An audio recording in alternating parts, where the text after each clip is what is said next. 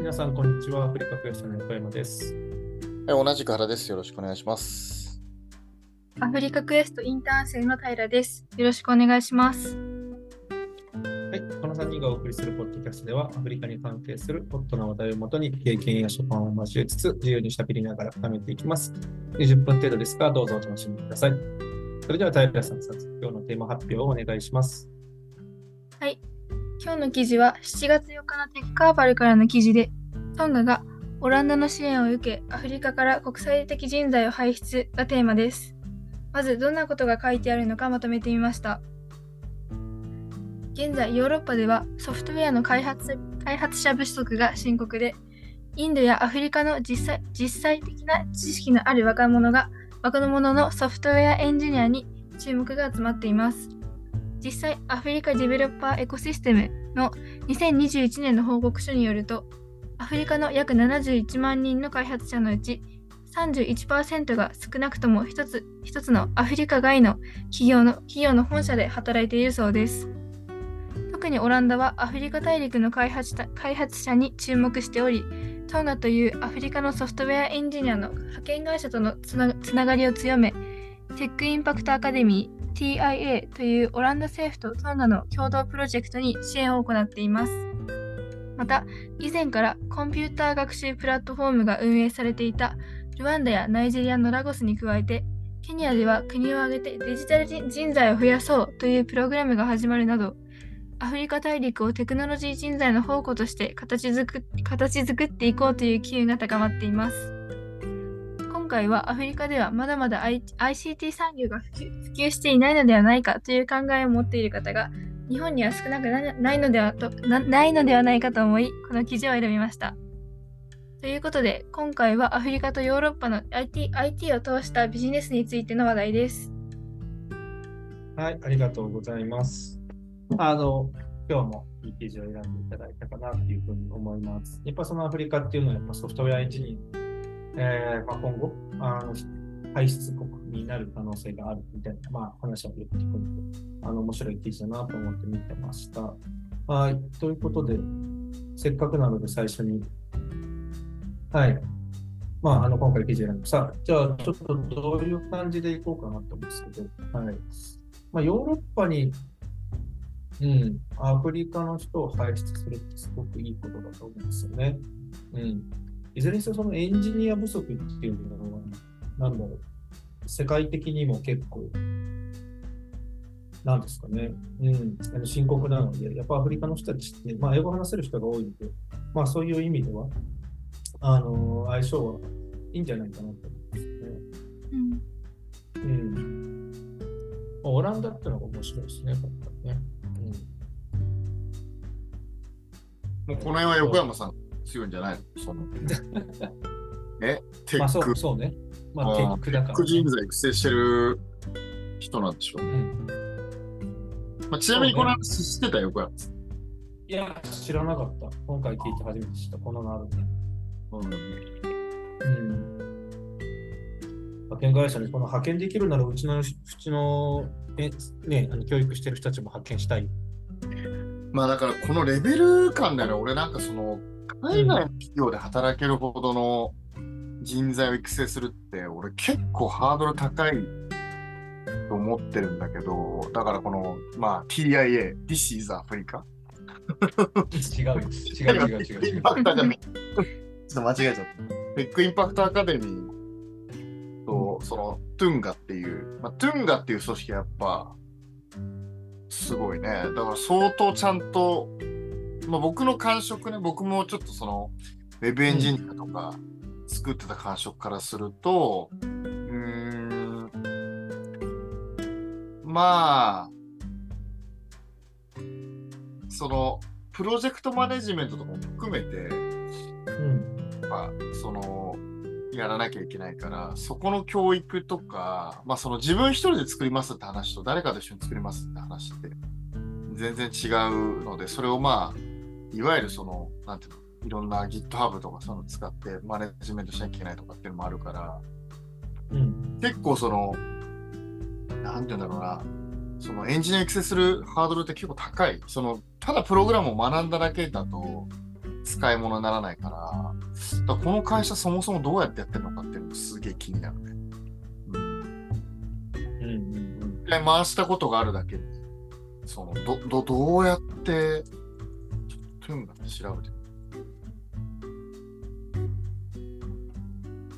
うん。そうね。うん。まあ、だからもともとできる人をもう集めちゃってるっていうパターンもあり得るけど、まあ各国に必ずそういう人たちは絶対いるから、うんうんうん。いるね。うん、別にそのなんか新しく育てなかったとしてもできる、なんかその、すごいコンピューターが得意な、なんて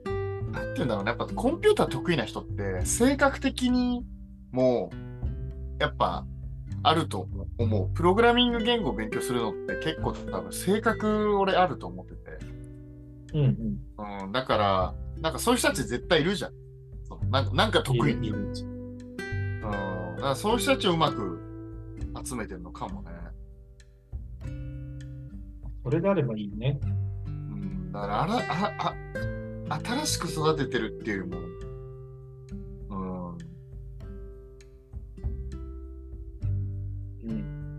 っていう感じなのかなって勝手に思ってる。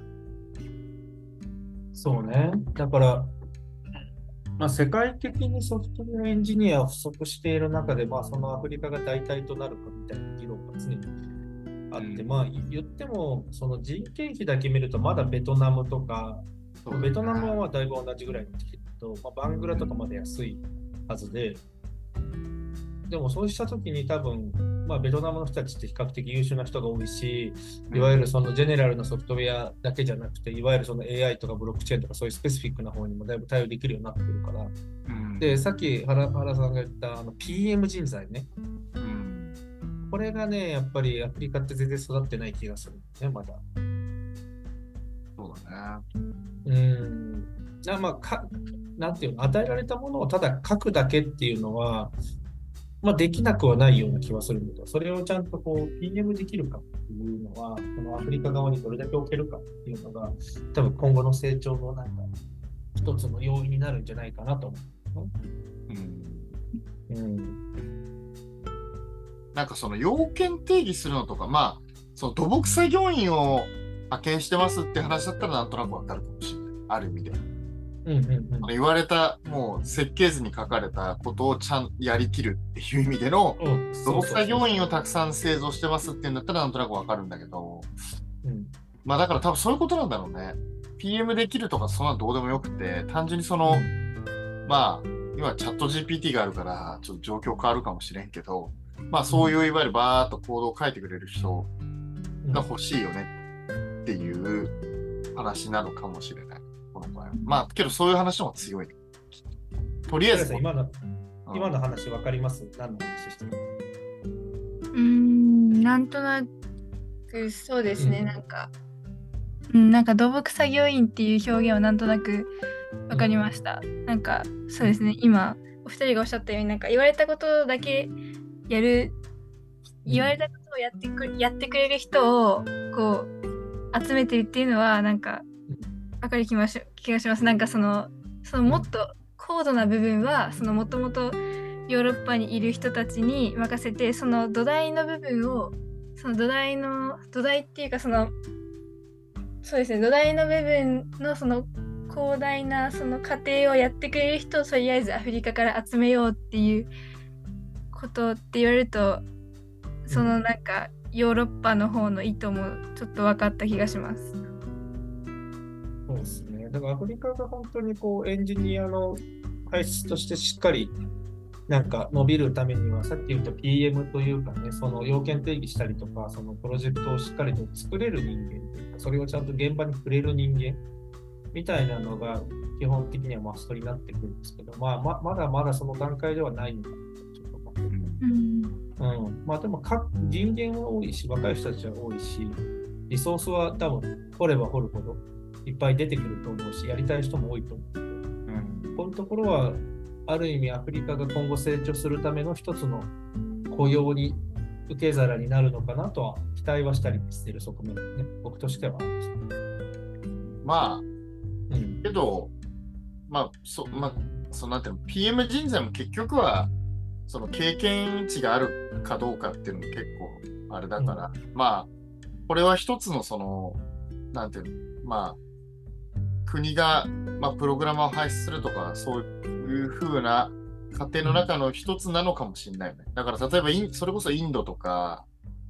もう最初は例えばアメリカの、まあ、時差的に真反対だから、アメリカが夜終わって全部インド側に指示を出して、で、インド側でバーって作ったのをまたアメリカで朝確認するみたいな、24時間稼働できますねみたいな話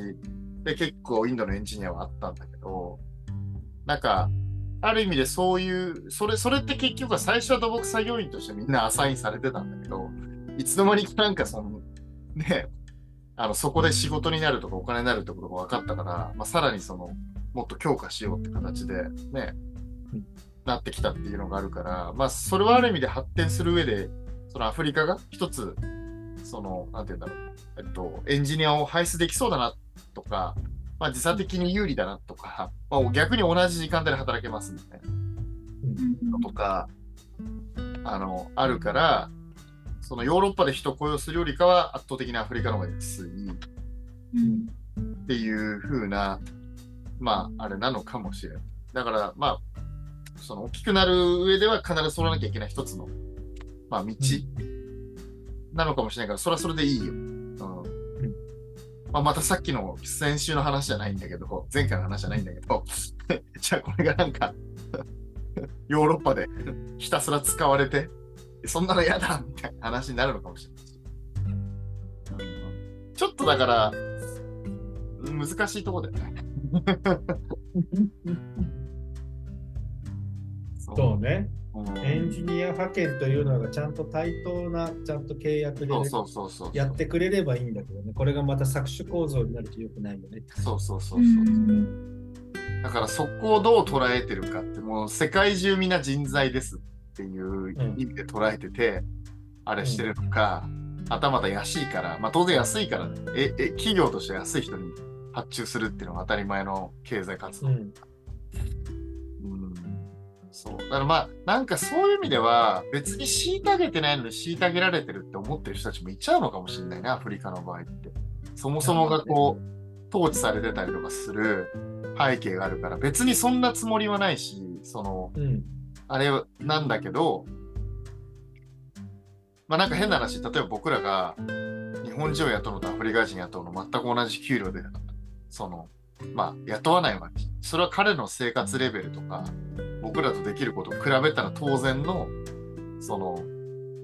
金額なんだけど、向こうの人たちからすると、自分と俺らと同じバリューを提供してると思ってるから、うんそこはだからなんか別に、なんて言うんだろうな。あの、じ、なんか無意識のうちに差別されてるって感じちゃううんのはあるかもしれない。だから、うん、そんなことないのにそうやって捉えられてるっていうパターンはあり得るかもしれない。まあ確かにね。うん。そう。まあだけどちょっと現状無理だよね。そのうちの社員とかにも俺と同じ給料水準は無理ですね。うんまあまあ基本的にはね、あのしっかりとその単対価を出せれば、給与が必然的に上がれば問題はない。結局、売り上げ持ってこれるの誰って話になっちゃう。まあまあ売り上げ持ってる方が強くなっちゃう。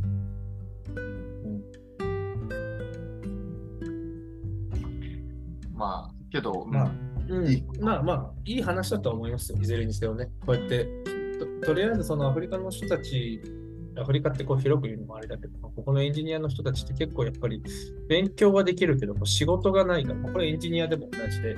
結局学んだはいいけど、その成果を使う場所がないとか、披露する場所が、まあ、とりあえずスタートアップ増えたら実際なかったりするから。うん、まずはこういうところで仕事を一生懸命やってみて、スキルつけて、まあ、一人前になっていくっていう過程だと思うんですけど、うん。まあ、あの、僕、日本がよくベトナムとかね、あの、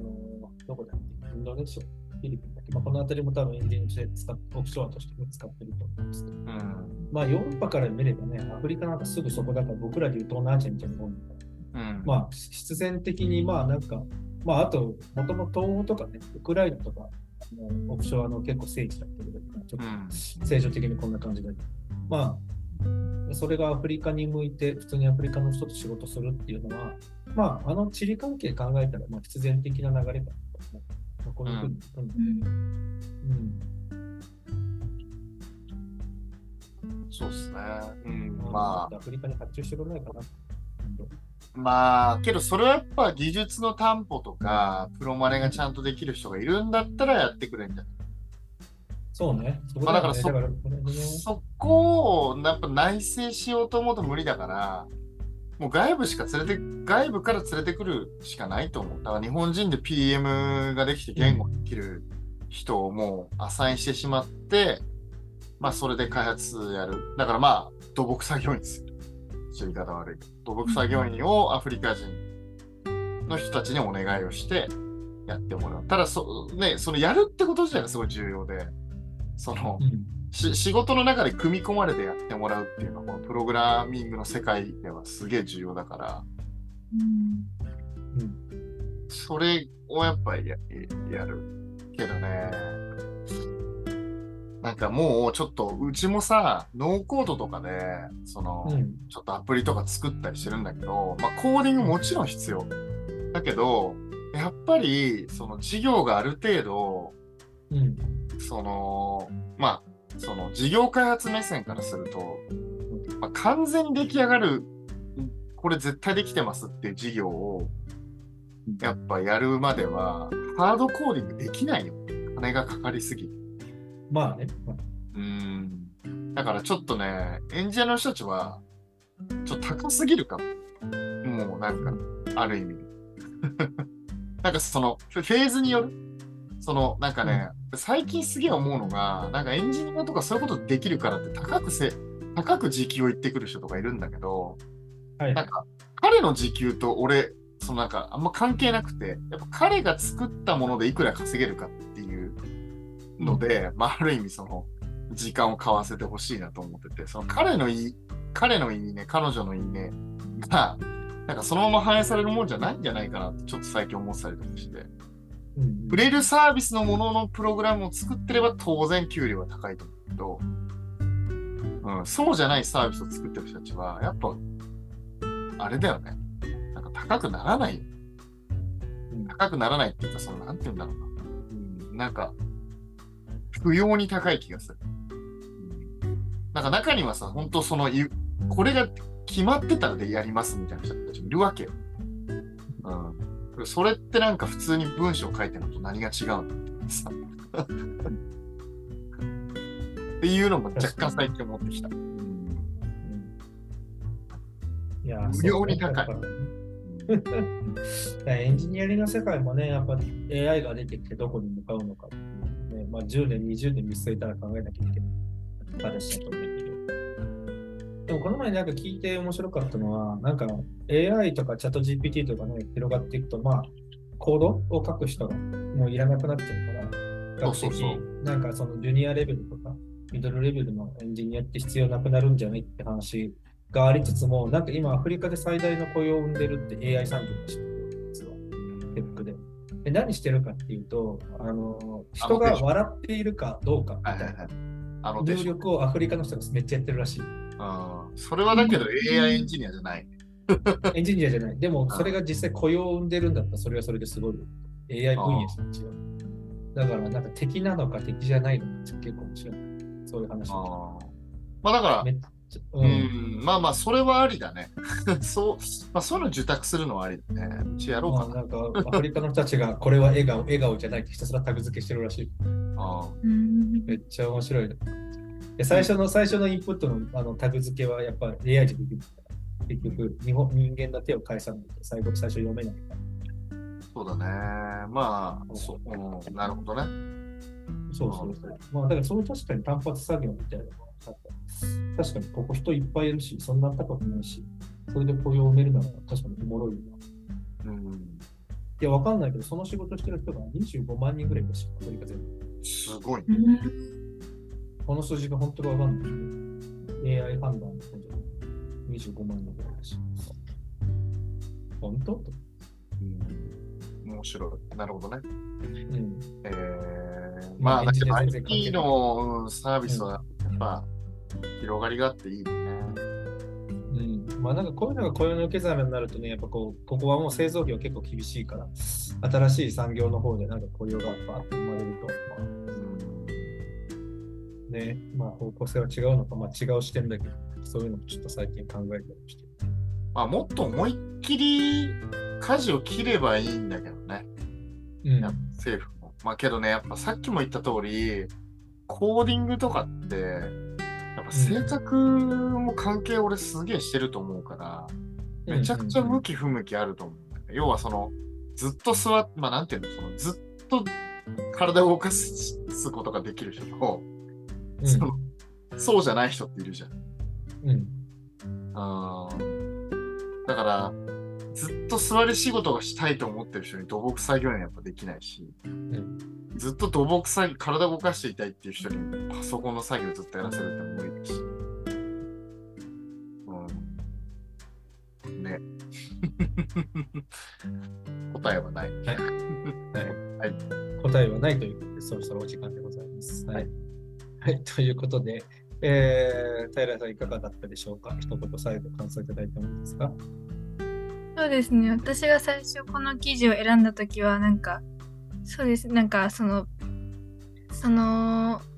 そのヨーロッパのそのエンジニア不足っていうのもそのアフリカでの ICT 教育っていうのもなんかそうですね。さっき原さんとかがおっしゃった PM でしたっけ？そそういうところまで発展しているものだと勝手に思ってたんですけどもしかしたらそうじゃなくてそのもっと根本的なところのその人材を求めているのかもしれないっていうところは新し私にとっては新しい視点だったなっても思いますしそうです。なんか私が思ったのはなんかそそのヨーロッパでそのヨーロッパに、まあ、出稼ぎに行ってそういうプロヨーロッパでそのプログラミプログラミングのその仕事をしてそのアフリ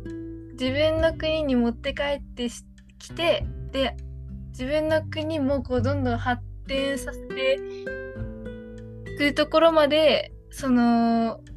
こうなんていうんですかねその仕組みがこう整っていくとそのそうですねこうヨーロッパとかにずっと頼るんじゃなくて自分たちの中でもそのアフリカをこう発展させていくことができるのかなっていうふうに感じました。はい、ありがとうございます。